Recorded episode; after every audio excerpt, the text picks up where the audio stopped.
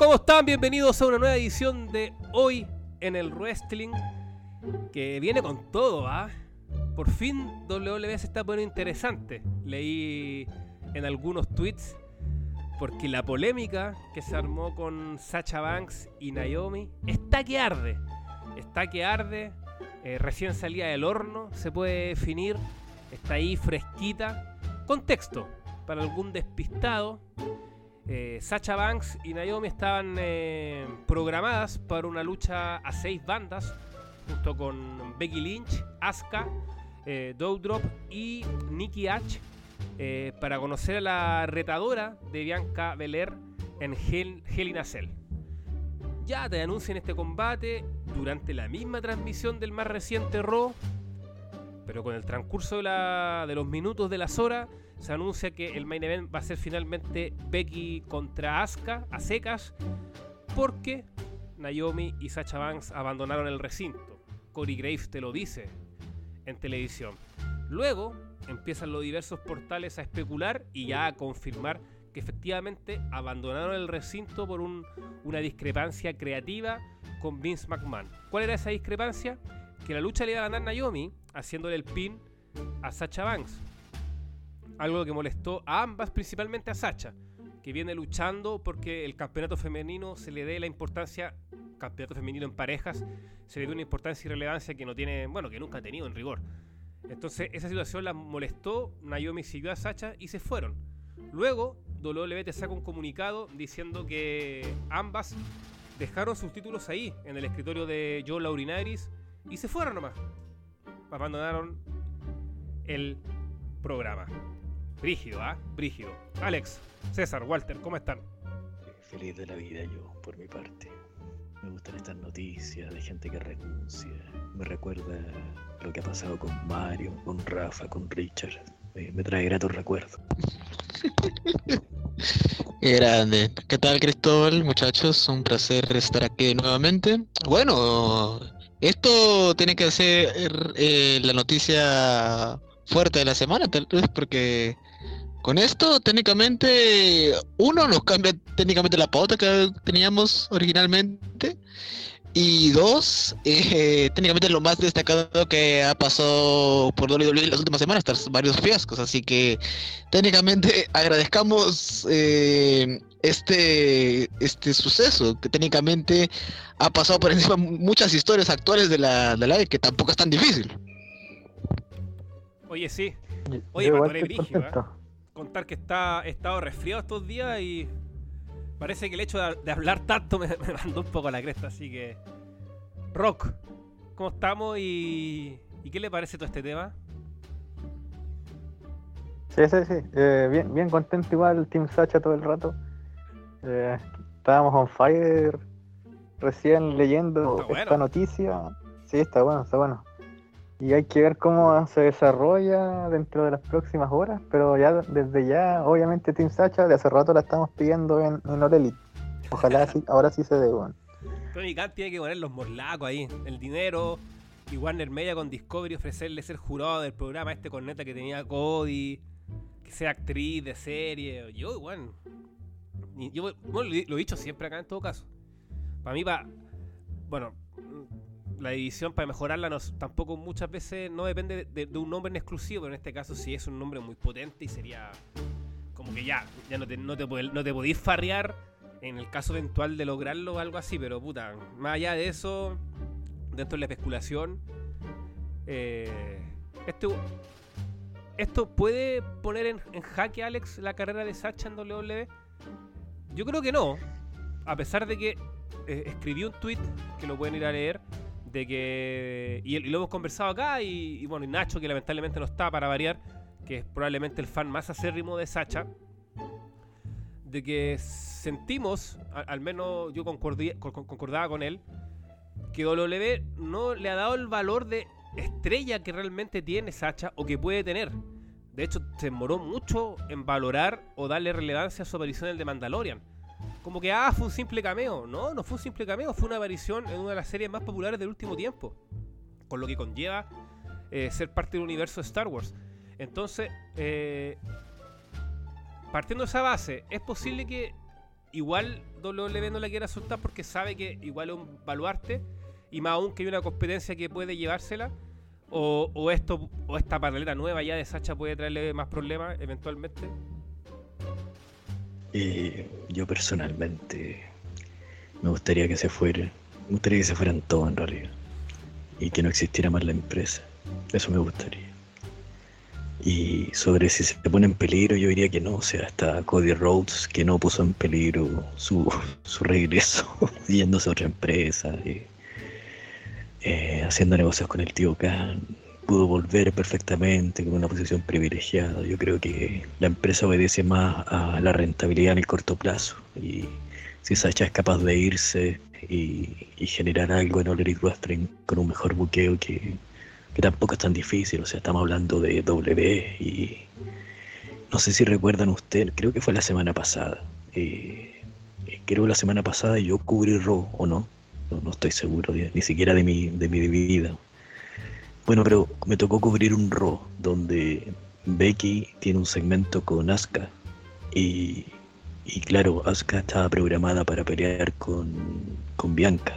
No sé si fue la semana pasada o no. Tengo que lo paso tan mal cubriendo Raw que, que mi mente bloquea esos recuerdos. No sé si se han fijado ustedes que uno bloquea las cosas que no quiere revivir. Yo tengo bloqueado eh, del día de ayer hacia atrás. Y en esta lucha, en este segmento, perdón, eh, se le anuncia a Becky que va a enfrentar, o sea, perdón, a Asuka que va a enfrentar a Bianca y Becky comenta en el segmento cómo es posible que, eh, que ella vaya a enfrentar a la campeona para ganar una oportunidad contra la campeona. Y dice que eso es ridículo. O sea, al aire eh, los luchadores son conscientes dentro de la ficción de lo ridículo que es el buqueo de W. Así que ¿qué se puede esperar? O sea, si el plan original es darle una oportunidad titular en un pay-per-view a alguien como Naomi eh, contra Bianca. Naomi que es una luchadora totalmente mediocre, que lleva como 10 años luchando, de que su máximo de conexión con el público se debe por una entrada con luces. Es como ese capítulo de Los Simpsons cuando la banda de Lisa pierde con la banda de los niños que llevaban las varas luminosas eh, una situación horrible, o sea, Naomi es tan mala que incluso siendo hot tag se le disuelve la, la, reacción del público con un par de spots, porque es tan repetitiva y tan mala, tan mala narradora. y cuando se pone nerviosa cae de hocico, cae de raja fuera del ring, o sea, no tiene, no tiene capacidad de ejecutar un llaveo básico, debe ser quizás la peor toma de árbitro de toda la empresa. Eh, hasta el borracho ese medio esquizoide que quiso atacar a Rollins tenía mejores bases de wrestling que, que Naomi después de 10 años. O sea, entiendo totalmente a, a, Sacha si le molesta eso. O sea, yo en el lugar de Sacha habría dejado habría dejado el título, habría dejado mi, mi, vestuario, le habría prendido fuego a la oficina, le habría prendido fuego a, la mitad del elenco, no sé, yo creo que poner a Naomi en un pay-per-view después de unos singles mediocres, después de una carrera totalmente mediocre y olvidable, porque la, la tipa no, no, tiene micrófono, no tiene gimmick, no tiene, o sea, su finisher es un culazo en, la cara. Bueno, no, estamos yendo contra no Naomi. Es que, es, es la menos culpable, creo, de todo esto, Es que empatizó tanto con Sacha que, que, me pongo en el lugar de ella y de que iban a poner a Naomi en el pay-per-view. Bueno, que fuera de esta... que apoyó a Sacha, po. Sí, supuestamente si iba a ganar ella, pero Naomi no, no, estuvo de acuerdo ni siquiera de ganar. Pues yo creo que eso igual la bien. ¿O no? Es que es tan mala que hasta ella se tiene que dar cuenta que es mala, pues, tío O sea, hasta ella le molestó ese impulso injustificado a su favor. Bueno, pero dejando de lado eh, este pequeño este pequeño minuto de desahogo al inicio del programa, eh, yo creo que la posición de Sacha eh, no peligra gracias a esto peligra gracias a que W no tiene claro nada. O sea, tenían a Wyatt siendo uno de los tipos que más vendía mercancía, lo echaron cagando. Tenían a Black con un personaje reinventado y parece que los, guionistas, no, los escritores no tenían idea de que el tipo estaba prácticamente despedido. Y lo echaron cagando después de animar unas viñetas que deben haber costado su, dinero y haberlo puesto en una rivalidad con Biggie, que al tiempo después fue campeón mundial.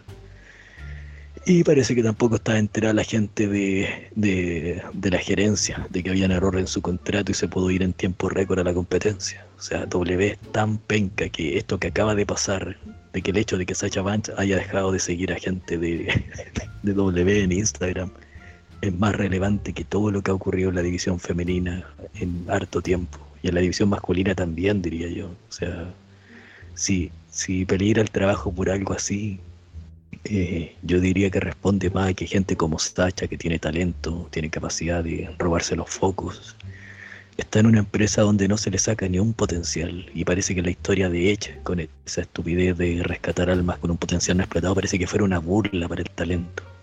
O sea, tiene ese personaje, voy a rescatar a los que no, no están siendo aprovechados y, se saca a Damian Priest, se saca a la señora Rhea Ripley. Y ahora, ahora parece que los planes son Finn Balor, o sea, dejen de huevear, por favor, que se vaya Sacha, que se vayan todos, ese es mi mensaje de hoy, que se vayan todos.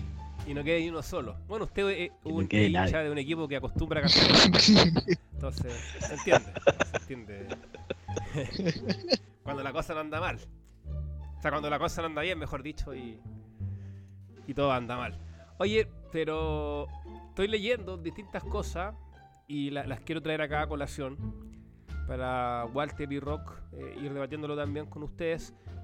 WWE necesita a Sacha Banks. Sacha Banks no necesita a WWE. Escribe una fanática de, de lucha libre, Joel N, en su cuenta de Twitter. ¿Qué más me aparece ahí en estos tópicos de lucha libre?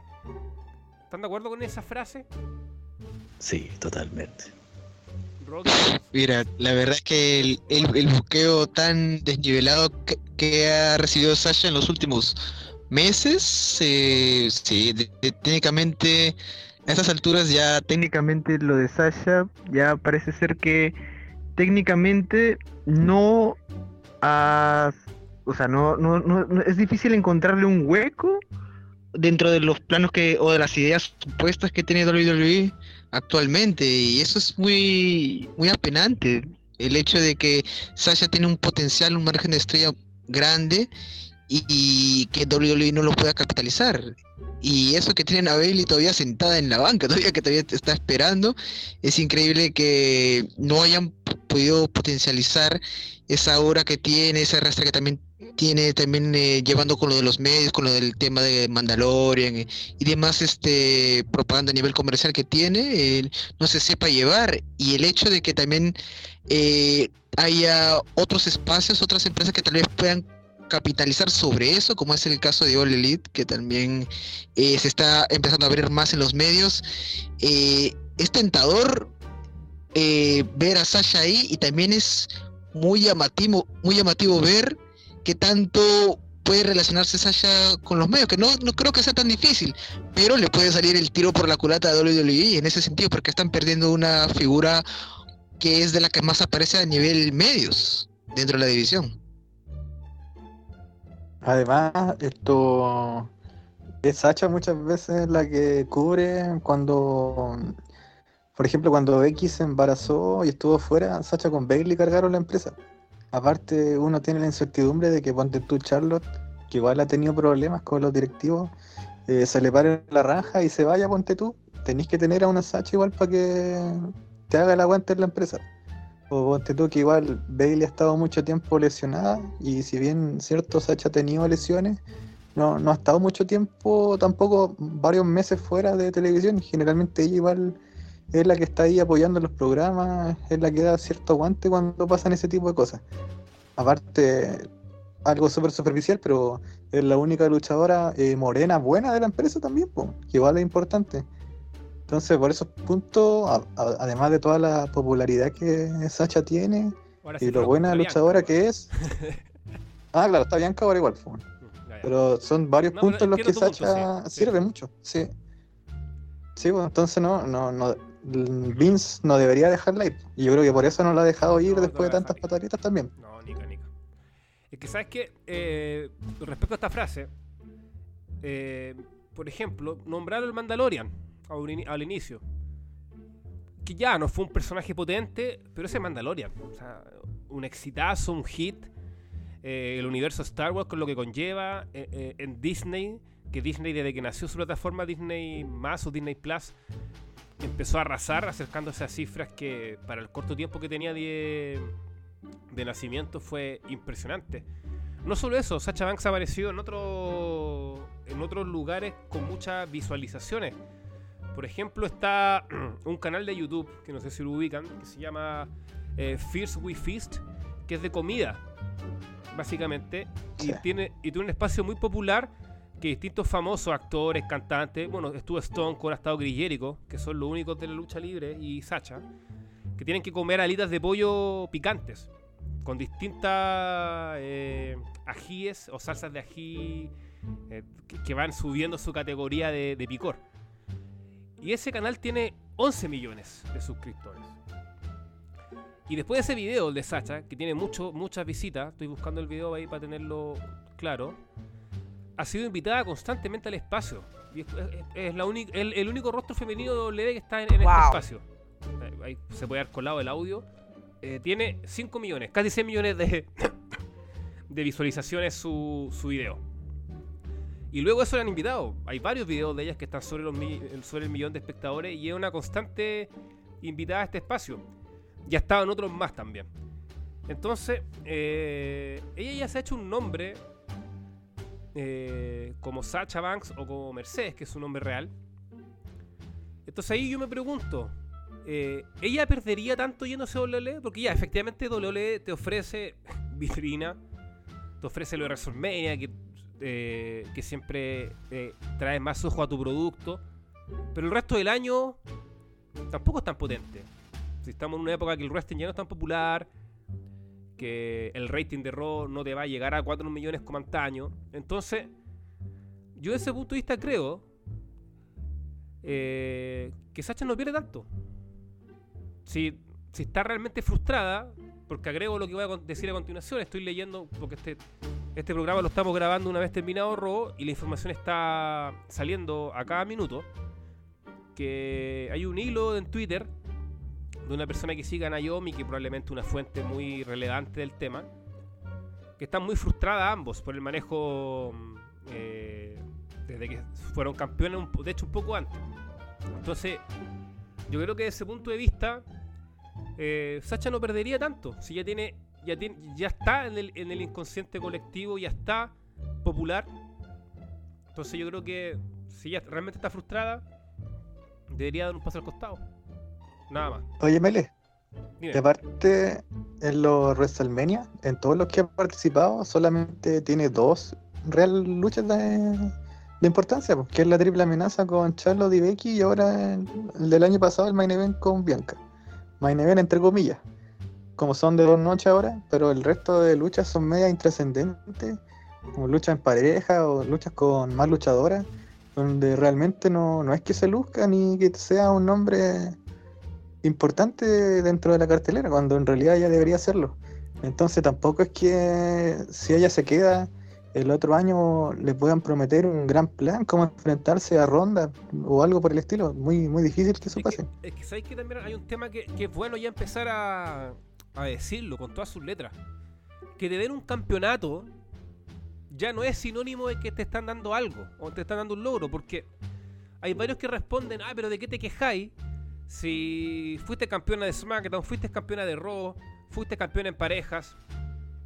Pero lo que uno pide es que te traten bien o te traten a la altura de esos campeonatos y ese cinturón o que te construyan algo eventualmente tú teniendo esos títulos. Y eso es lo que no ha pasado con Sacha. Entonces yo igual me pongo en su lugar y, de las cuatro eh, de las cuatro jinetas del apocalipsis, si se quiere decir, es la que es la que ha tenido reinado más corto. La que ha tenido reinado más corto, es la que perdió en cuántos WrestleMania? ¿Seis? Que recién este año pudo eh, quitar ese- esa racha negativa. Entonces no todo tampoco significa que te den, te den títulos, sino es, es la importancia y lo que para mí es, vital eh, en WWE, porque WWE finalmente es un producto de marketing. Y ellos, te hace- ellos le hacen creer a sus televidentes y a su audiencia que, por ejemplo, Roman Reigns está apto para Hollywood. Que yo, para mí Roman Reigns es un muy buen luchador, es un gran personaje, pero para mí no está apto para Hollywood. Porque yo creo que no tiene condiciones de actor como si tiene otras personas, como tuvo La Roca, como tiene principalmente Batista, que aparte Batista se empezó muy de abajo y por sus propios méritos. Pero WWE tiene esa capacidad de venderte un producto, del marketing, de hacerte entender que este es el rostro, este es la potencia, este es el draw, el money maker, etc. Y lo hace bien. Pero con Sacha no ha hecho eso, cuando Sacha tiene todas las condiciones para hacerlo. Y a mí eso siempre me pareció muy extraño. Eh, lo, he dicho también acá, a mí me parece que Sacha de las cuatro es la, más, es la que tiene más características de estrella. Pero WWE no lo ha presentado así. Entonces, yo creo que esto ya fue la gota que rebasó el vaso. Lo que estoy eh, suponiendo e imaginando también cómo está en este momento Sacha. Entonces, desde ese punto de vista, yo creo que obviamente WWE no la va a querer soltar. Eso estamos claros.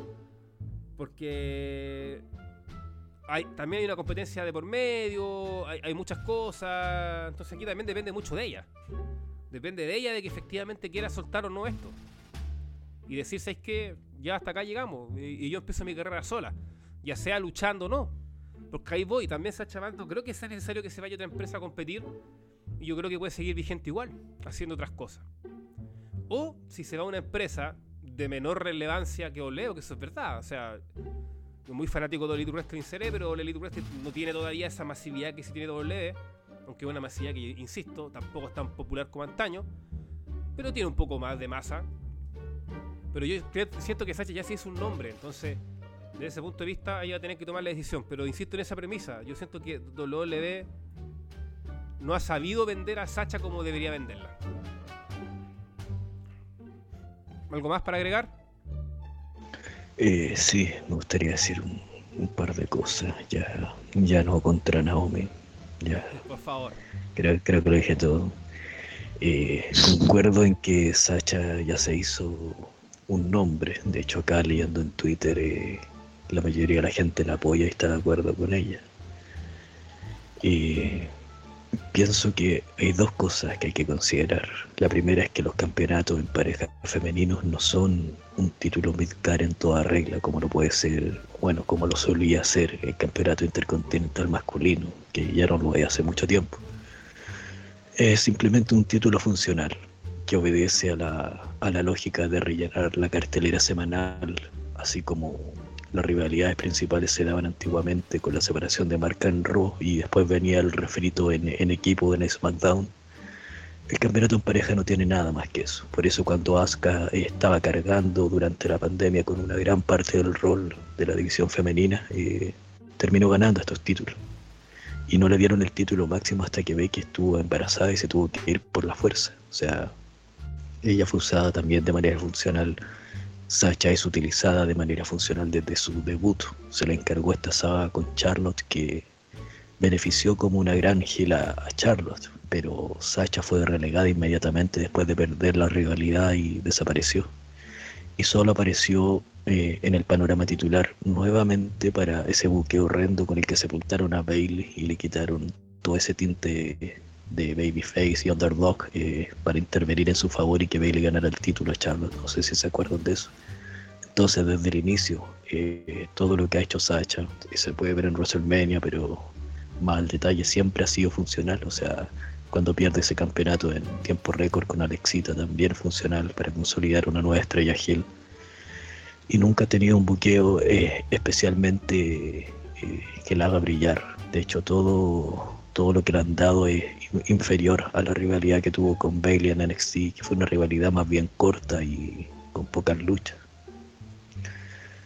Y bueno, eh, el otro tema es que creo que sí se ha hecho el nombre, sí ella misma se ha potenciado como Mercedes, o sea, se cambió ese nombre en las redes sociales, ha estado apareciendo en otros canales de YouTube. La mayoría de la gente la apoya ahora en Twitter. De hecho, acá leyendo, eh, mucha gente está diciendo que para quienes crean que esto es un es un show, está preparado, un work, perdón, eh, están dando mucho crédito a W porque no tienen la creatividad para hacer algo así, básicamente. Eh, otros tweets son insultos contra Naomi que no, no escribí yo eh, y otros son insultos para Nacho que son bastante merecidos en mi opinión. Más que merecidos. Oye, increíble la mufa de, de Nacho. Los abandona, Sasha gana WrestleMania, ahora está con... Es potencial para irse de la empresa ahora. O sea que te deje apoyar Nacho, te tira para arriba. un tema. Vamos a ver qué pasa. Eh, yo insisto que acá Vince es difícil que tome la decisión de echar a, a Sacha por, por todo lo que ya hemos conversado. Lo propio con Naomi, porque Naomi igual echa a Naomi y te trae otros coletazos fuertes como el, el tema lo uso y lo uso es básicamente por Roman. Este es el tema. Si lo uso han chocado, curado cuántas veces y le han perdonado la vida. Bueno, yo creo que eso es para mantener contexto a tu a tu Big Dog. Pero no Los sé, usos, está- los, usos, se- los usos se emborrachan para olvidar lo penca que es Naomi en el ring. Escribe Beto Merma en Twitter. Estaba leyendo un tweet, no, es- no es mi opinión. Ah, ya. Así que, Oigan, muchachos, dígame, Rock. Para complementar algo, este año, en marzo, Sacha fue nominada a los Kids Choice Awards, que son unos premios, no muy importantes, pero mira, por ejemplo, estaba nominada en la categoría de deportista femenina, con Serena Williams, Simon Biles, Naomi Osaka, eh, una chica que se llama eh, Candice Parker, que no la cacho, y ganó alguien que se llama Chloe Kim. Pero Sacha estaba nominada y era la única personalidad de la lucha libre, pues, Al frente de grandes nombres. Sí. Y- Oye, sí, po, pero hizo mención son, de eso. son grandes nombres. Yo lo- no recuerdo W haber hecho mención de eso. No, la, la- no eh, fue Sacha en, en un tweet que puso que la, gente vote por ella. Pero no, W no, no la promocionó. Promocionala, po, weón. Invita a la gente a votar a tu fanaticada y probablemente ganáis. E- Esas son las, esas son las tonteras que me, me cuesta comprender, weón. ¿Por qué? Es que, sa- no me cuesta comprender, en verdad. Si esta weá ha sido siempre así. Vince McMahon quiere marketear a quien quiera y a quien le gusta. Cuando Zack Ryder empezó a ser popular de su propia cuenta, Vince se lo pasó por la corneta porque no quería puchar a ese weón. Y eso es así. Y pasa, cuando tú te pones sobre por tu cuenta, o cuando eres muy popular, o consigues proyectos fuera por tu cuenta, W le va a importar un carajo, weón. Pero porque quiere instaurar a su determinada gente, a su favorito ahí. Es así. Eh, sí, o sea, es totalmente cierto. Eh, hay pruebas de sobra de, de- de eso. O sea, el mismo caso de, de Elías, que, que cumple como entretenedor, cumple en el micrófono, un tipo que puede rellenar segmentos con diferentes tipos de, de de, rivales. eh, podría tener un stable cómico, un poco más serio y y siempre aparecen historias mediocres, siempre termina opacado, siempre termina haciendo el job como Sammy, y otro caso. Y parece que al tío Vince solo le interesa imponer su visión de la realidad y W tiene un aparataje comercial tan grande que hace dinero a pesar de ser penca en, en cada sentido. O sea, es una empresa que puede cometer mil errores, pero está tan posicionada en diferentes países que sigue ganando cada año cifras más grandes de dinero. Lo que hace pensar de que no hay realmente todavía eh, eh, esa presión que debería estar ejerciendo el tío Tony Khan hacia W para presionarlos para que mejoren o para que se vean en la obligación de ofrecer algo más decente. Así que ojalá que el tío Tony esté escuchando este programa, yo sé que lo escucha, lo, lo, lo pone subtítulo en Spotify, eh, porque hay Spotify con subtítulos para la gente que tiene dinero, no para nosotros. Y ojalá que tome en cuenta nuestra opinión, ojalá que se lleve a Sacha, eh, ojalá que contrate también a Naomi y no la ocupe nunca. Y ojalá que pueda construir una división femenina que de verdad opaque a la de W y nunca ha sido más fácil con el talento que hay en los rosters femeninos que simplemente buquear algo decente, ni siquiera hay que buquear algo especial. De hecho, no sé si se acuerdan, no sé si se acuerdan ustedes que antiguamente hasta hasta esas rivalidades de medio pelo que habían antiguamente de relleno, que se hacían sin ni una gana, por ejemplo la que tuvo Lita con, creo que fue con Jazz, ¿o no? Eh, donde orquestaban un bro que empezaba en, el- en la rampa, pasaba por los vestuarios, pasaba por los baños, habían spots en el, en el estacionamiento, o sea, era había todo un guion eh, para que ese bro fuera distinto al resto, o sea, incluso cosas de medio pelo tenían más dedicación que lo que está ahora en la parte alta de la cartelera. A ese nivel de penca eh, está W. O sea, la misma noticia que tiramos hoy día de que iban a repetir el spot de, de desarmar el ring con Homos y, y Lashley. O sea, no, no hay ideas, no hay novedad, no hay esfuerzo, no hay nada. O sea, basta esa empresa, weón, que se acabe. Sí, sí. Mira, aquí- ya para ir cambiando, dejando este lado, eh, dejando de lado este tema y- e ir por otro. Eh, sí, sí, yo creo que eh, yo lo he dicho, un- una Sacha en All Elite para mí sería tremendo, sería algo soñado. Y quiero que pase. Pero ahí el amigo Khan tiene que ponerse las pilas y, hacer una edición más potente. Y como dice Alex, tampoco es nada tan hacer nada tan complejo, ¿no? Se puede hacer cosas muy simples. Que como leí por ahí, es tan simple como que no aparezcáis un día en Dynamite y luego pasen tres meses que estéis solo saliendo en Rampage o en Dark. Sí, eso es. Es como darle, más constancia a ciertos nombres y, de ahí lo vais solucionando. Pero bueno. All Elite Wrestling, vamos con ello. Pero también tiene relación con WWE. Porque otra polémica también de, de la semana tiene que ver con MGF. MGF que va a expirar su contrato a fin del 2024, cosa que ya la sabemos todos de memoria porque el tipo lo ha recalcado cada vez que puede. Y no solo en entrevistas, sino en el último Dynamite también lo tiró al aire en televisión, ahí, en televisión en vivo y en directo, dijo abiertamente habló del tema del contrato. Y el tema que eh, diversas fuentes y, de fue fuentes creíbles señalaban que el hombre quiere más plata, quiere más dinero. Y la última información al respecto es que Tony Khan está dispuesto a pagarle más dinero, pero quiere extender su contrato, la duración. O sea, si termina el 2024, quiere que se extienda por más tiempo. Y ahí MGF no quiere. Quiere quedar libre el 2024 para así negociar como agente libre. Y me imagino que él en su mente cree que va a llegar WWE con un cerro de millones para intentar llevarse. ¿Qué le parece todo el tema rojo? Partamos con usted. Algo, algo de miedo me da el tema, la verdad. A pesar de que quedan eh, dos años para que acabe el contrato de MGF, eh, me da cuco, me dan cuco estos rumores. Porque a veces, si bien muchos son humo, otros al final se terminan concretando. Ese era el, el meme que había de Mercer hace, hace un par de años que vendía humo como loco, pero de tantas que tiraba, una la chuntaba. Entonces ahora me tiene un poco preocupado este tema.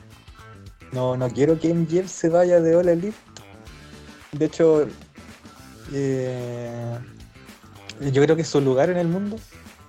Y además que este, este mismo año podría ser campeón mundial, así que veremos cómo ese puede cambiar el panorama, pero eh, Tony Khan no puede dejar ir a MJF porque además eh, tiene que pensar que, eh, por ejemplo, Daniel Bryan, Dios no quiera, pero ponte tú, se vuelve a lesionar y se tiene que retirar, o si en Punk se aburre de la lucha libre, o Jericho decide irse a- con su banda y, a dedicarse a otros proyectos, necesita ya tener un nombre que creo que es NGF, es NGF ese hombre con Hammond Page, hacer como la, la cara de la empresa, la cara gira al menos de la empresa.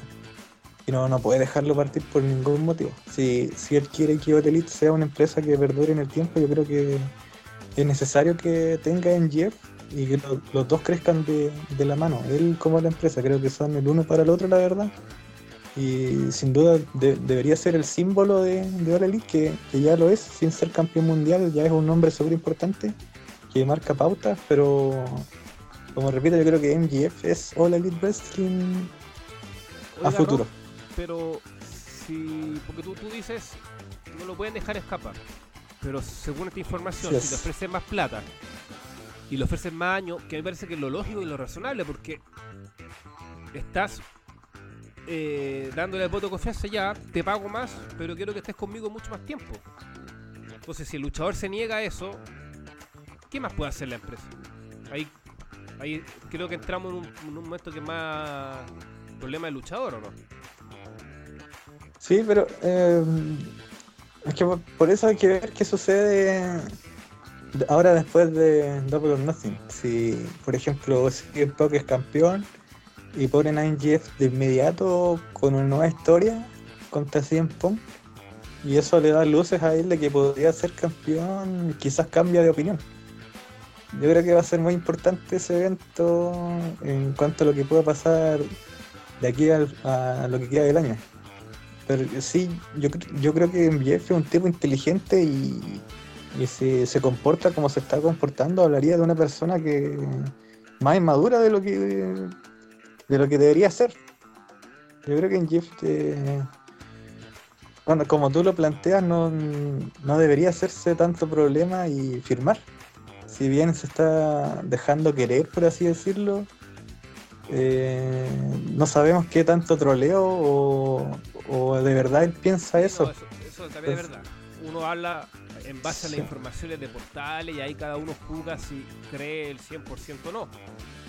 Conociendo un poco como el personaje en Jeffro también puede pensar que mucho de esto es un troleo. Pero a veces el troleo también se puede convertir en una mala jugada. En el sentido de que te puedes quedar sin pan ni pedazo. Porque salvo que Vince McMahon lo ha llamado directo, cosa que no creo, o algún otro personero de W, nadie te asegura que la empresa lo quiera. Porque su contrato no es ahora. O sea, su contrato no termina ahora, termina en 2024. O sea, está hablando dos años más, igual a tu tiempo. Entonces no sabemos qué va a pasar de aquí a dos años más. Eh, por eso además él puede mirar ahora a la otra vereda, a WWE. Y es lo que comenté un, tiempo en el grupo que me encantaría que MJF fuera campeón en simultáneo con Cody Rhodes. Para que él cache el clase, la clase de buqueo que le van a dar a Rhodes. Mientras él tiene toda libertad de hacer lo que le plazca en Elite. Entonces yo creo que ese tipo de cosas igual importan. Porque él, él ahora puede ver, por ejemplo, a un Roman empoderado, doble campeón, y MJF puede decir, sí, me gustaría hacer, hacer lo que hace Roman en dos años más. Pero a, medida como avance el tiempo en la E y vea quizás otros reinados malos, que llega Lesnar y no sé, pues le hace un squash a Cody. Entonces son cosas que van a ir jugando igual con el pasar de los, de los meses. O también puede pasar que MJF le da lo mismo eso y solo quiere más plata. Que También puede ser, pero igual hablaría de una persona que poco ambiciosa. inteligente, o sea, creo yo. Poco ambiciosa, claro, Poco- poco inteligente, vámonos, no poco ambiciosa, pero poco inteligente. O sea, en realidad inteligente, si quiere más plata, Sí, pero obvio, claro, poco digo. ambiciosa. No, poco, Sí. poco ambiciosa no, pero sí poco inteligente en el sentido de. De que, claro, puta.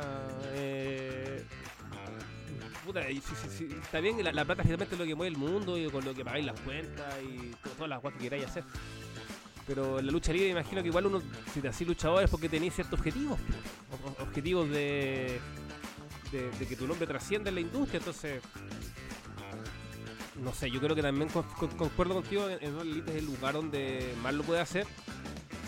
Pero insisto en eso, que yo creo que está cometiendo quizá un error de que, de, de que yo, yo sentí que empezó a jugar muy bien sus cartas, pero como que empezó a, a darle tanto bombo y auge y a hablar tan seguidamente que puede aburrir un poco. Puede aburrir y, y se puede quedar sin pan ni pedazo porque puede llegar Tony Khan y decir, ¿sabes qué? Ya has sacado tu contrato, no te quiero. No quiero con tu actitud, la, la, la. Y W es que no, no me interesáis mucho porque, no sé, yo ya construí mi estrella, ya tengo mi este. Y fuiste bueno. Sí, es lo otro. Y puede pasar, estamos hablando de dos años. Yo creo, ya, si, si su contrato terminara ahora en junio, te creo. Te creo, porque ahí yo creo que van de cabeza por él, por lo que significaría, por la polémica, por todo. Ese es un punto.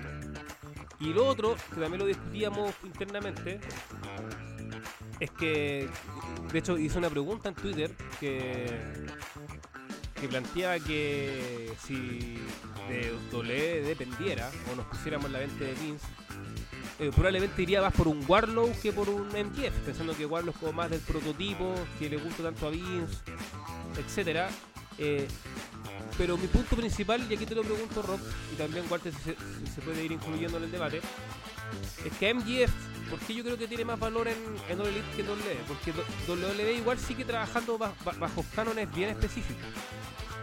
Entonces MJF es un tipo que es muy heel o muy único. Único que All Elite te lo presenta como heel obviamente, puede, ir a su ciudad natal, que es Long Island, y el tipo es recibido como un héroe y All Elite te lo vende como un héroe, como un face. Cosa que en WWE difícilmente pasaría. siento que en WWE un MGF qued- quedaría muy atrapado a ser eh, muy parecido a lo del Miz. Muy parecido. Así como eternamente heel y que buscarían obviamente si le quieren dar un buen push face, pero no funcionaría mucho.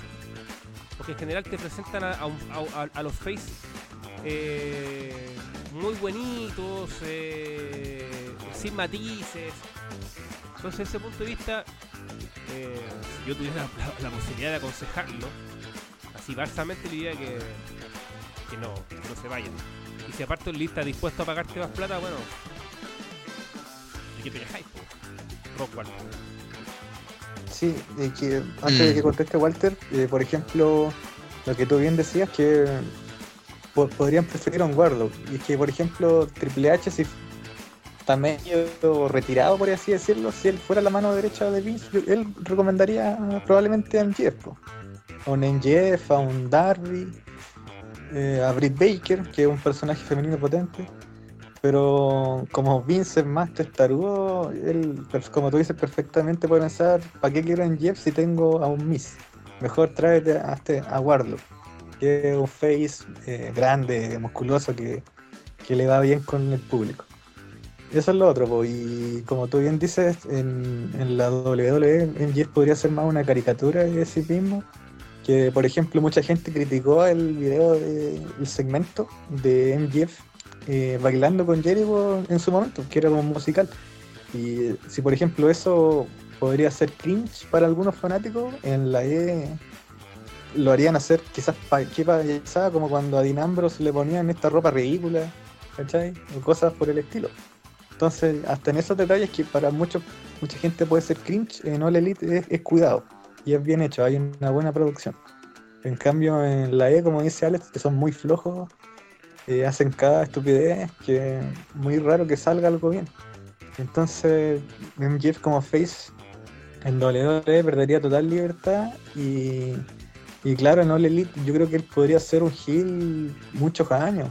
Y si lo hacen face con matices como lo ha hecho ya, po, como lo ha hecho en algunas ciudades o en algunas épocas, por ejemplo, cuando al principio era face y estaba del lado de Cody, cuando estuvo en este en el Inner Circle en su momento, tuvo un tiempito allí en el Inner Circle, también era medio con tintes medio face, hasta que traiciona al Inner Circle con Tepinaco.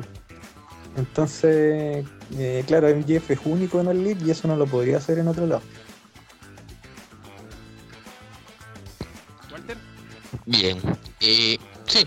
Eh, a ver, creo que la, principal discusión es técnicamente la prioridad de MJF, técnicamente. ¿Qué es lo que quiere MJF? ¿Quiere ser uno de los mejores luchadores de la historia que ha pasado el Pro Wrestling? ¿O quiere ser conocido también por otra faceta? Y digo esto tomando un poco de, de base lo que mencionaba Cristóbal y poco de lo también lo que estaba mencionando también Rock acerca de los roles que uno debe ocupar dentro del mundo de la lucha libre uno puede quizás tener, quiere buscar trascender como luchador, pero otro quizás tal vez busca llegar a través de la lucha libre, llegar a otro, a otro lugar. A ver, me recuerda un poco lo que creo que lo dijo Darby Allin en su, en su momento, que él quería usar parte de la lucha libre para llegar a conocer un poco del medio de la dirección de películas y demás medios aparte. Claro, entiendo eso. Y no sé, más allá de la prioridad de, de NJF, o sea, o sea, de que obtenga más plata y todo lo demás, más dinero, no sé si tal vez el hecho de querer jugar con esto de aumentar, de que lo aumenten el sueldo, eh, es por A, el hecho de que quiere efectivamente más dinero y está buscando así, o sea, tirar esas, esas indirectas de tal manera de que eh, digan, ah, WWE me, me puede pagar más y así que Khan súbeme el sueldo, así jugando así de ese nivel presionando a Khan. O NJF en sí tal vez busca eso en el sentido de que también piensa que tal vez en, ot- en otro lugar, si es que hipotéticamente también quiere irse a WWE, no sé cuáles son las perspectivas también de NJF mismo, con el objetivo de tal vez ampliar su carrera tal vez a nivel más allá de la lucha libre. Porque recordemos que lo que mencionaba Rock también es que el segmento de NJF con Jericho creo que tuvo muy buenas críticas en otros en otros medios. Creo que no sé si el New York Times, no sé, o qué revista, Sí. hablaban con buena recepción crítica al segmento musical con Jericho. Así que en cierto punto también entiendo tal vez es que el mismo Maxwell habrá pensado más allá de sus dotes en televisión, con All Elite y manejo de micrófono, también incursionar en otros lugares, en el, por el hecho de que WWE también es un, es un espacio que lo ven mayor, mayor cantidad de personas, así que no sé si está también con esa tentativa, más allá de querer ser luchador también. Y también por otro lado, es que si bien NJF es alguien joven y todo, y uno podemos pensar también de que quizás se le puede querer ir el carro al final por esto de querer jugar con el tema del dinero, es que también por otro lado entendería también de que NJF también en los últimos años, dos años, al menos ha estado protagonizando algunas de las mejores eh, historias de All Elite. Y es que, eh, por ejemplo, hemos tenido la rebelión con Jericho, ahora último con la rebelión con CM Punk. Y es que no sé qué, creo que NJF cree que su valor eh, económico, o sea, cree que está más allá. O sea, no creo que se piense que él está por encima de CM Punk, no, pienso, no creo que esté por encima de John Moxley, sobre Kenny Omega, pero sí creo que él al menos quiere que se le trate a la par, porque técnicamente, y es lo que mencionaba la vez pasada, también dentro del grupo que estamos debatiendo junto con Nacho y demás, es que también, así como All Elite contrata también, NJF también cree que también pueden, o sea, no le debe costar mucho a Tony Khan también aumentarle el salario en ese sentido.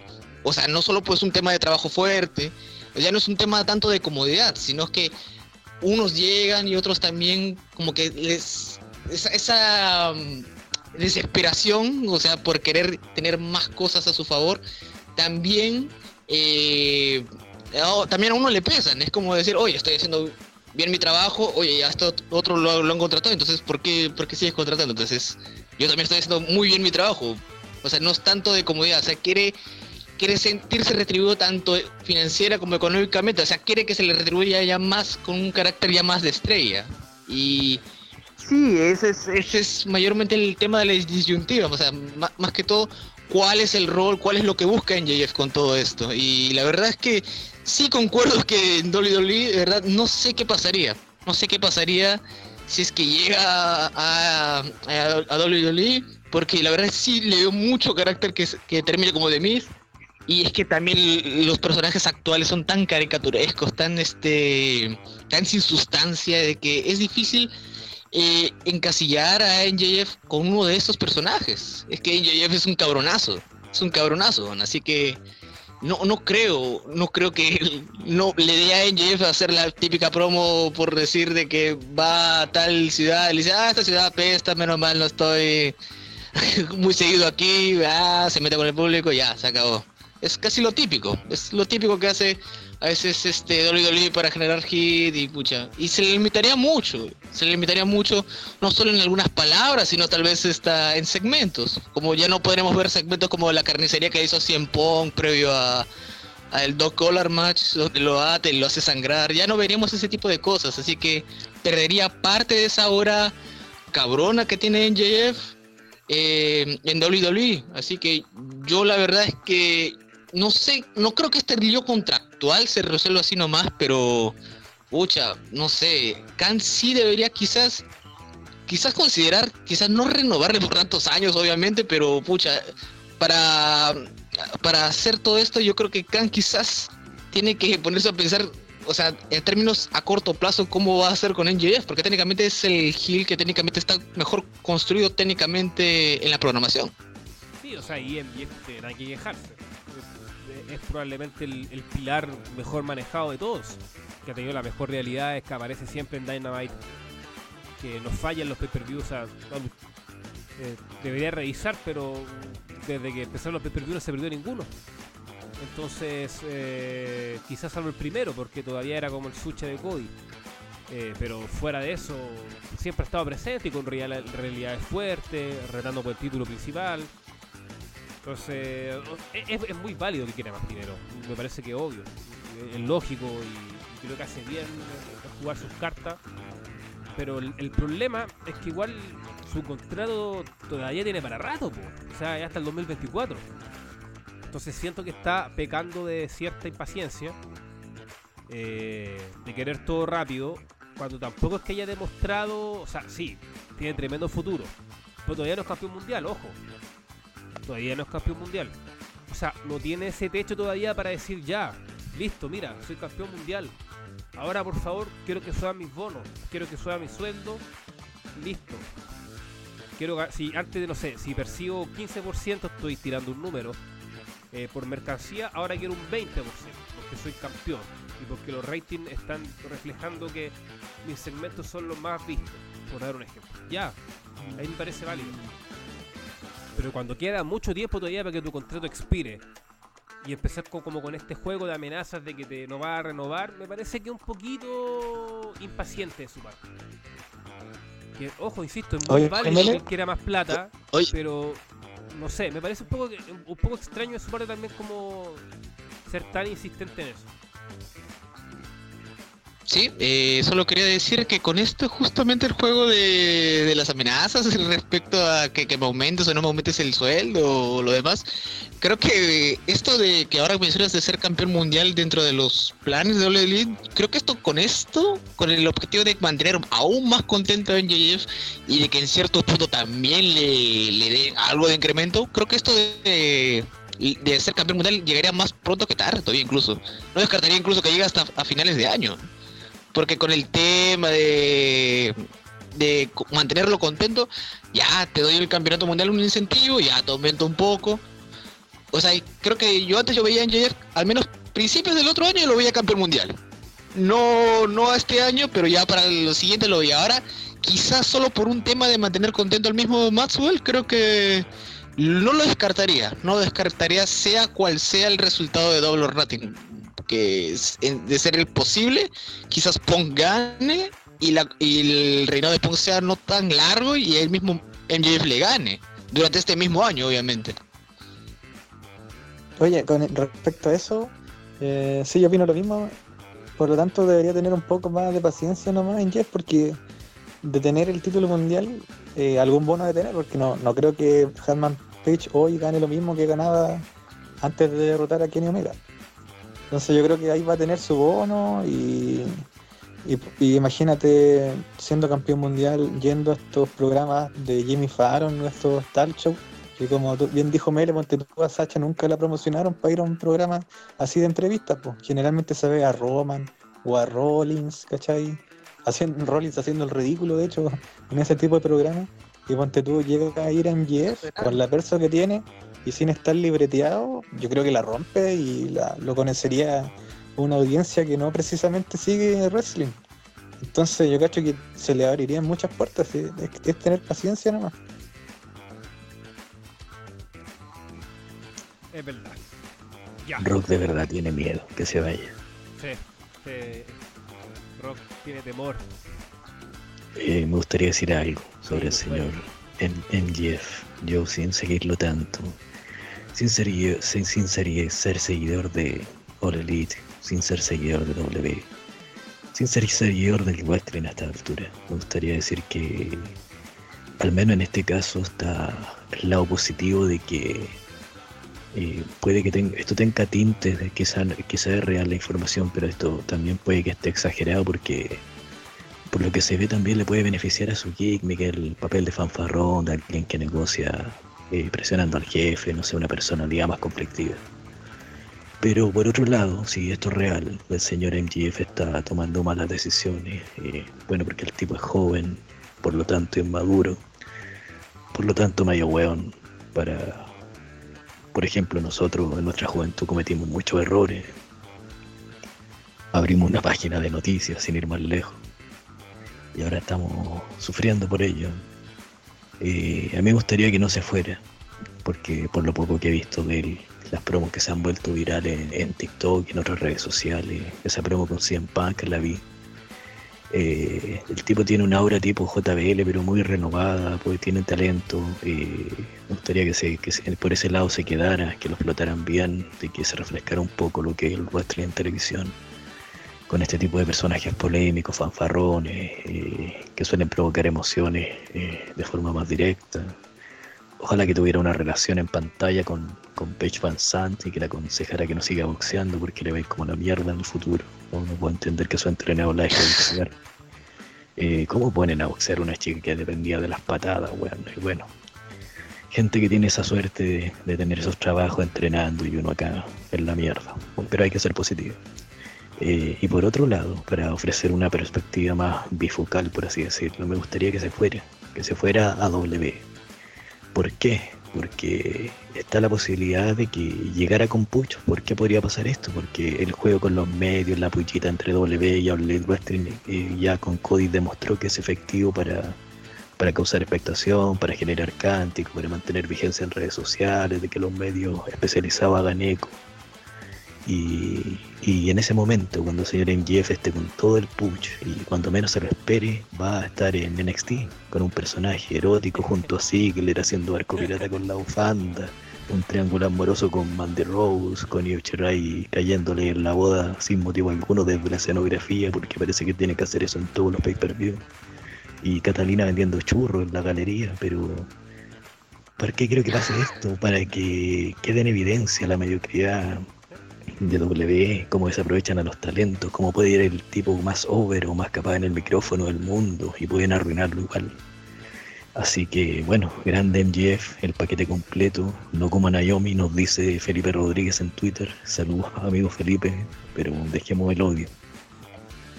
Ya, dejémoslo ahí, por favor. Eh, lo último, antes de entrar al minuto de descarga, bien breve, Rob, preguntar también por esta polémica de Hikaru Chida, que estaba programada para los cuartos de final del torneo femenino One Heart, en All Elite Wrestling, y a enfrentar a Red Velvet, pero en el último Rampage eh, anuncian que no va a estar presente en el torneo producto de una lesión producida tras su combate lucha callejera con Serena Deeb y que la reemplaza finalmente Krita Statlander. Y luego Chida reacciona con locura en Twitter, así como enojada, tirando chuchadas, no, tan a ese nivel, pero diciendo que, que, no está lesionada, que ha estado en Japón luchando, que llevaba como cuatro combates en el cuerpo y que no entendía por qué la sacaban, etcétera, y que bueno, iba a aprovechar entonces esta instancia para tomarse unas leves vacaciones en su tierra natal. También como que posó cierta crítica al trato de las luchadoras internacionales de. Una polémica que yo creo que es muy, es bastante in- inevitable, era bastante inevitable, eh, pero que igual me deja ciertas dudas en cuanto a su veracidad en el sentido de si es realmente un enojo o no. Porque este Rampage era grabado, entonces se sabía de su ausencia desde el miércoles, no desde el viernes. Entonces Hikaru reacciona una vez eh, que se conoce Rampage. Entonces como que si se enojó, al menos fue respetuosa y, y no lanzó ningún spoiler antes. No sé, Rock, usted como seguidor de la empresa, ¿qué, qué tiene que decir al respecto? Es un tema complejo porque no puedo putear a nadie. Lamentablemente estoy entre la espada y la pared porque a mí Sida me gusta mucho. Eh, puta, era de mi favorita, de mi luchadora favorita de Elite, hasta que llegó Jamie Hater. Entonces la banco harto chida, la banco caleta. De hecho espero que sea campeona dos veces, campeona femenina, bueno, nuevamente, ya fue campeona. En un futuro, no muy lejano. Pero sí está medio raro el asunto, la verdad. Y creo que las cosas andan medio raras porque hay algunas Yoshi que están participando en, en Dark Elevation. Entonces igual hay fanáticos descontentos porque las ponen ahí, que se ve en YouTube, y no en, en el Dynamic. Por ejemplo, Emi Sakura y Yuka Sakazaki estuvieron en el de este de, hoy- día, por así decirlo. Y claro, van a salir en el, en el Elevation y no en el Dynamite. Entonces, entonces los fanáticos acérrimos de la Yoshi igual están descontentos por haber dejado dos buenas luchadoras para el YouTube y no para la televisión. Entonces, hay cosas raras que están pasando con la división femenina. Pero, no sé. Yo creo que obviamente Chida le iba a ganar a, a Velvet y se apuntaba como una finalista del torneo. De hecho, también me sorprendió cuando eh, Ruby le ganó a, a, Rio, a. No me esperaba, la verdad pensé que iba a ganar la japonesa ese duelo. Pero vaya a saber uno que está pasando por la mente del señor Tony Khan. Ojalá nomás que este asunto con Chia se, se, se mejore para tener a Hikaru de nuevo en televisión. ¿Hace falta Kenny Omega? No solo como luchador, sino Sí. me refiero a. Porque se, se apunta que él era como el, el jefe de la edición femenina, eh, como que él era el... No sé si el principal Booker, pero era uno de los que daba las principales ideas. Yo creo que sí. Es que eh, Kenny Omega falta, se echa de menos en general. Y ahí una cosa lleva a la otra porque yo creo que, el- se extraña como luchador a Kenny Omega. Debería estar teniendo, por ejemplo, todavía no tiene un careo con, con CM Punk, que sería re interesante. O volver a tener una lucha con Hangman. Son cosas que nos estamos perdiendo ahora mismo. Y sí, yo creo que estaría bueno que vuelva pronto para que así también ponga algo de orden, que si bien la división femenina no era no era la gran cosa cuando estaba Kenny Omega precisamente buqueando todos los programas, pero no sé, había un cierto orden, había cierto orden y ahora como que se desordenó un poquito la cosa las últimas dos semanas. Así que ojalá regrese también porque hay que empezar a ver qué va a pasar después de que Don de Rosa probablemente retenga contra Serena Deep. Y aparte habría que construir igual una realidad en paralelo entre, entre la doctora con, con Jamie Hater. Esa rivalidad ya debería empezar a darse. Ya. Miren, yo la verdad, yo, yo antes que termine, sí, yo respecto al tema, yo si fuera Shida estaría agradecida, más bien más que molesta, porque porque paremos el huevo. ¿Cómo lo van a poner a enfrentarse a Red Velvet? po? ¿Qué hace Red Velvet en el torneo, weón? Seriedad, ¿qué hace Red Velvet en el torneo, weón? Eso nomás. Eso nomás. Ya, minuto de descarga. Pero un momento, momento, momento. Eh, me gustaría decir algo de Hikaru Shida. Eh, algo muy importante y que me decepciona mucho que nadie lo haya tocado. Eh, la señora o señorita, a esta altura no tengo idea, eh, Hikaru Shida, eh, no solo es famosa por tener estas peleas con All Elite Wrestling, no solo es famoso por preocupar al, al señor Rockstar. Ella tiene una película del año 2009 llamada La Robogeisha. Una película que trata de dos mujeres que quieren ser convertidas en cyborgs y por un científico que quiere destruir Japón poniendo una bomba en un volcán. La película tiene mucha sangre, tiene poca ropa y mucha acción. Así que para que los más cinéfilos vean y, y valoren más aún a esta señorita que nos dejó esa joya cinematográfica. ¿Cuánto yumbito le da a la película? Eh, se merece unos cuatro. Es que, es que mira, no tiene ningún sentido. Es, es mala en casi todo, pero uno no se aburre nunca. Yo me gustó, me gustó la, la recomendación. No, más que sabía que sabía de su película, pero no tenía idea ni la trama, nada, así que suena bien, me interesante. Yo creo que a Rock, Descargando ya. sí. Yo creo que hubo unas frases particulares torrent. Alex, que a Rock le gustó. ¿O no? Es que me llama la atención porque Chida, a ver, no, eh, tiene como 35, ¿no? 30 y- No estoy con la Wikipedia ahora 30 mismo. y- 32, 33 por ahí. 33, Claro. Tiene Por 33. eso me llama la atención, porque Nació- eh, misma edad.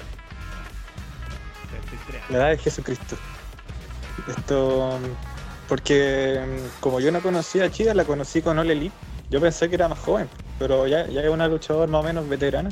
Entonces me llama la atención que en 2000, 2009, dijo Alex, ya, ya tenga 2009. apariciones. Luego, 33 años. En algunos medios. Claro, me estáis matando también a ti, pues, weón.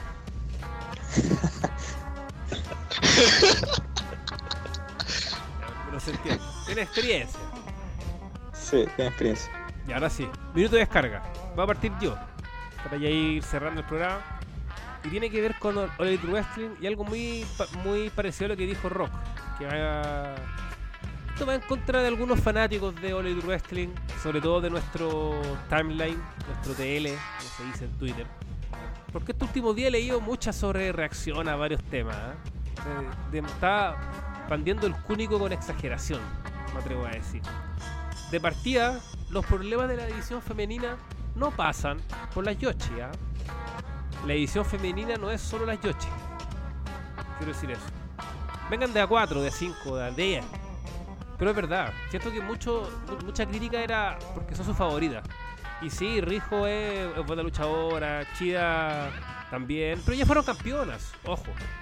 Hay otras ahí que también merecen un, un push más importante y que se mejore la división en su totalidad, no solo en dos o tres figuras japonesas. Ojo con eso también. Yo quiero ver más a Jamie Hater, como decía Rock, en planos más estelares. Me parece muy extraño que Ana Jay esté un poco relegada, cuando creo que tiene todo para ser una gran figura en la empresa. Entonces hay otras luchadoras, no solo sus queridas Yoshi, que sabemos que en general siempre se tiende a elevarlas por su categoría en ring, cosa que es verdad, no lo voy a negar. Pero esta división tiene muchos más nombres, y hay otros nombres también atractivos, entonces aquí la solución es que tiene que ser un- una división compacta. Eso es lo que tiene que hacer Tonita. Y ahí tienen que entrar varias en distintos aspectos. Y eso es lo que tiene que ir mejorando más allá de uno o dos nombres determinados. Eso primero. Me tiene un poquito aburrido también esto de las viudas. De partida, ¿por qué sa- sacan conceptos tan extraños? Las viudas es para hablar de los ex WWE o ex NXT. Que finalmente es lo mismo. Si Hablamos de la misma empresa. De partida, cuando ya firman con el Elite Wrestling, ya dejan de ser ex. Ya son luchadores de All Elite Wrestling. Porque firmaron para ello por 2, 3, 4, 5 años. Ya son parte de la empresa. Entonces, obviamente, tú como Booker, que pagaste por ello, tú también, si, si quieres darle push, bueno, va a ser parte de nomás. Obvio que uno puede patelear. Obvio que a mí me gustaría que un Ricky Star tuviera mayor push que un Adam Cole. Pero también entiendo que un Adam Cole tiene su fuerte fanbase. Es popular. Y también lo quieren puchar. Entonces ese punto de vista no me parece tan, tan terrible.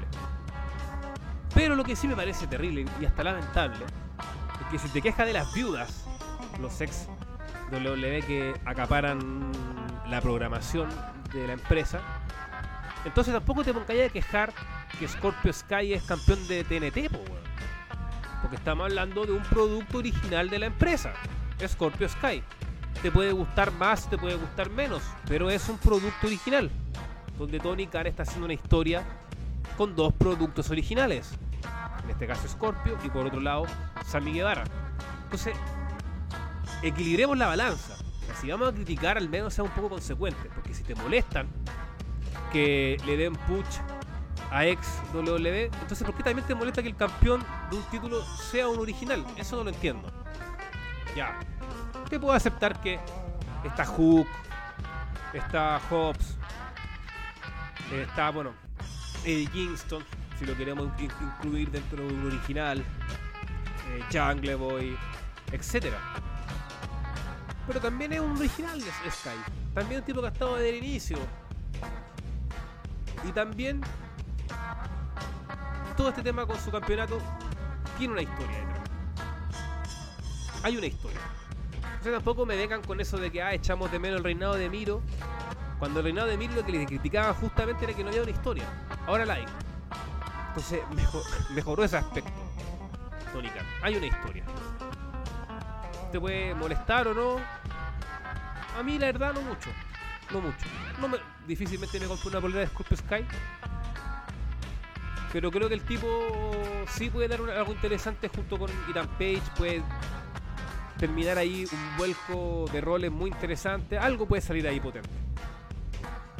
Y finalmente, yo creo que hay que también bajar alguna expectativa que este título no creo que se no creo que se haya formado con la intención de que lo disputen CM Punk y Brian Daniels.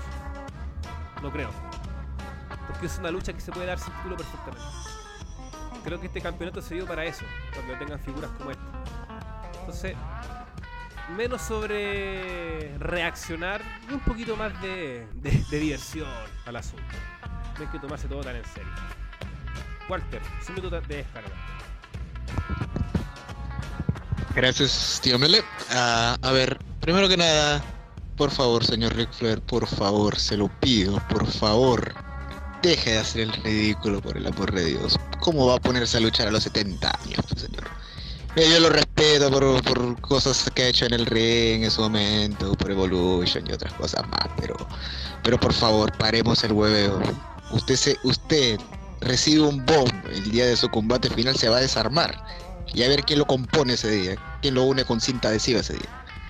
Así que por favor, paremos el payaseo. Y ahora se rumorea que incluso en el combate va a ser parte de, esa lucha de retiro Rick Steamboat. Va a regresar al ring. Va como el oponente de Flair. puta, ahora no sé, me da, me da pena ver a dos leyendas que regresen así al ring y que uno de los dos esté o al borde de un colapso por un infarto o que se desarme en el ring. Así que eso es número uno. Número dos, puta, que, que me da ya incomodidad ya de hace tiempo, ya creo que ya a estas alturas uno ya no, no, no quisiera molestarse, pero es que a veces este es inevitable. Es que ya cualquier rivalidad entra a la Hell in a Cell, ya, weón. Cualquier rivalidad ahora Cody versus Rollins va a ser en la celda infernal. Ahora, porque sí, técnicamente, no, no ha llegado a esos niveles personales que uno veía en la Ruthless, en la Attitude, que una rivalidad era tan personal, tan fuerte, tan potente, que llegaban a la celda infernal porque ya técnicamente ya no los podían contener, ya técnicamente. Y ahora Cody contra Rollins llegan a la Hell Cell. Ahora técnicamente casi eh, sin desprestigiar lo buen- la calidad de combates buenos que han tenido últimamente, sí, pero tal vez tampoco es que la rivalidad sea tan grande, tan bien construida como para que llegue a la Hell in a Cell. Y eso es algo que ya la, la celda ya es una mera excusa, es un mero adorno técnicamente ya. Técnicamente ya no es suficiente con desprestigiar a la estipulación pintándola de rojo a la celda y hacerlo un pay-per-view temático. Ahora ya cualquier hueón entra, así que técnicamente el otro año ya estaremos viendo a Madcap Moss entrando a la celda infernal, estaremos viendo entrar a Austin Theory a la celda infernal, quizás luchando por el campeonato más penca, quizás hasta el 24-7 entrar a la celda infernal a estas alturas. Así que ya técnicamente la, la- me da pena porque la estipulación en su momento, cuando era chico, me, me encantaba verla. Por la, por la brutalidad y todo esto, y, y de verdad es deprimente en lo que se ha convertido ahora. Es un mero relleno. Mero relleno, los combates, las historias. Así que, puta, se verá la mierda la empresa, weón. Que se vayan todos, como dice Alex. Eso nomás. Amén. Rock.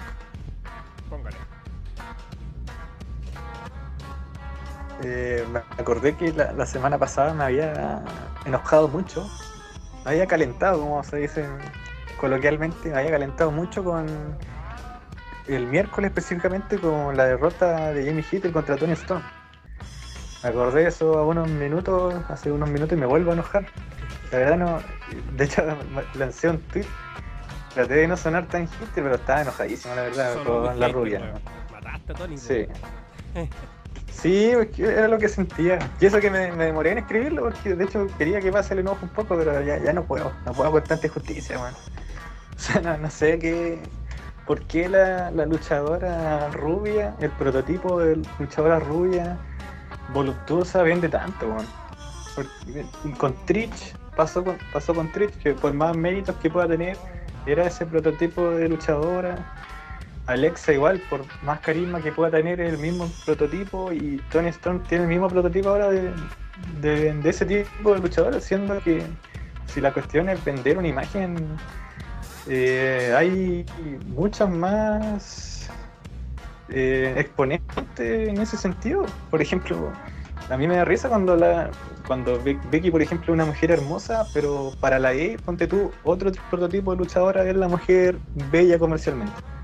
Entonces yo creo que como con, con Tony pasa algo parecido, que ella es como la elegía a donde va, weón. En NXT, en la X igual apenas había debutado, le querían dar un push. Después se olvidaron de ella, pues, tan nefasta la, la división y los creativos. Pero le iban a dar un push.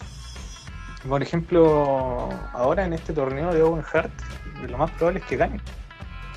Entonces, de verdad no, no lo puedo creer. No, Se le cayó Tony me enoja bastante. Sí, sí, pensé que Tony no iba a tener ese ese tipo de, de fijación, de fijación, sí. Como sus campeones habían sido eh, Naila Ross, eh, Reo, Chida, la doctora, que no son precisamente eh, modelos, por así decirlo.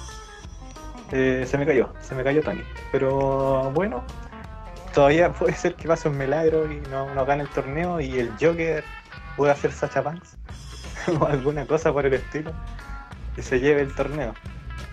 Sí. Y mi otra Pero queja. No. No, hay que que la despache la doctora en primera ronda entonces.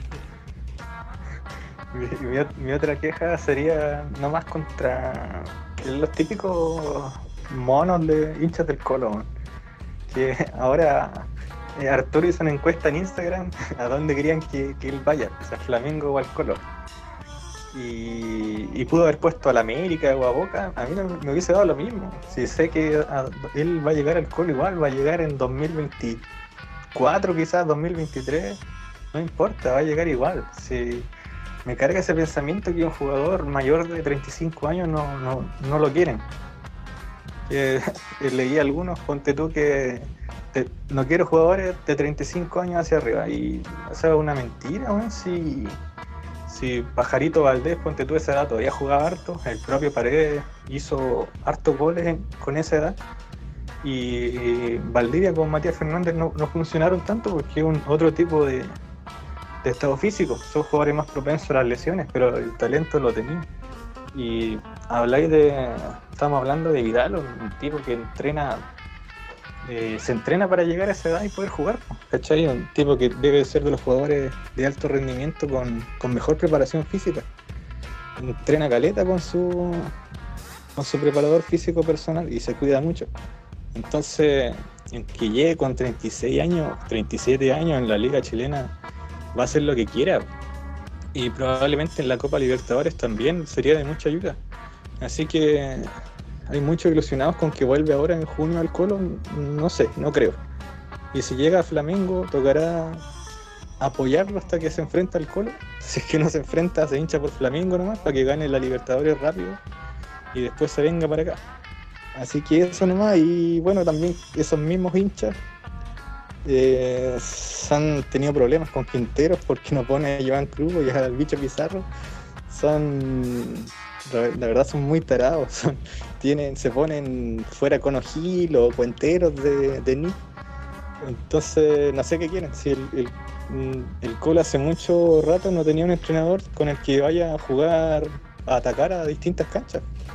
Por ejemplo, el, partido con Alianza Lima, yo no recuerdo ni, siquiera el, el Colo de, de- del Vichy era tan ofensivo jugando de visita. O sea, sí puede ser, pero ese primer tiempo fue monstruoso. Y ahora vamos a ver con River si puede repetir lo mismo, si se le, se le puede jugar de igual a igual. Así que a bancar este proyecto nomás. Y que esos hinchas se dejen de huevear, bueno. Sí, la verdad, le hacen mal al club nomás ser hinchas de, de jugadores. Como puro, weón, entre 19 Sí, y 21 claro. años. Es como el promedio. Quizá Sí, menos. los hinchas sub-21 le dicen. Sí.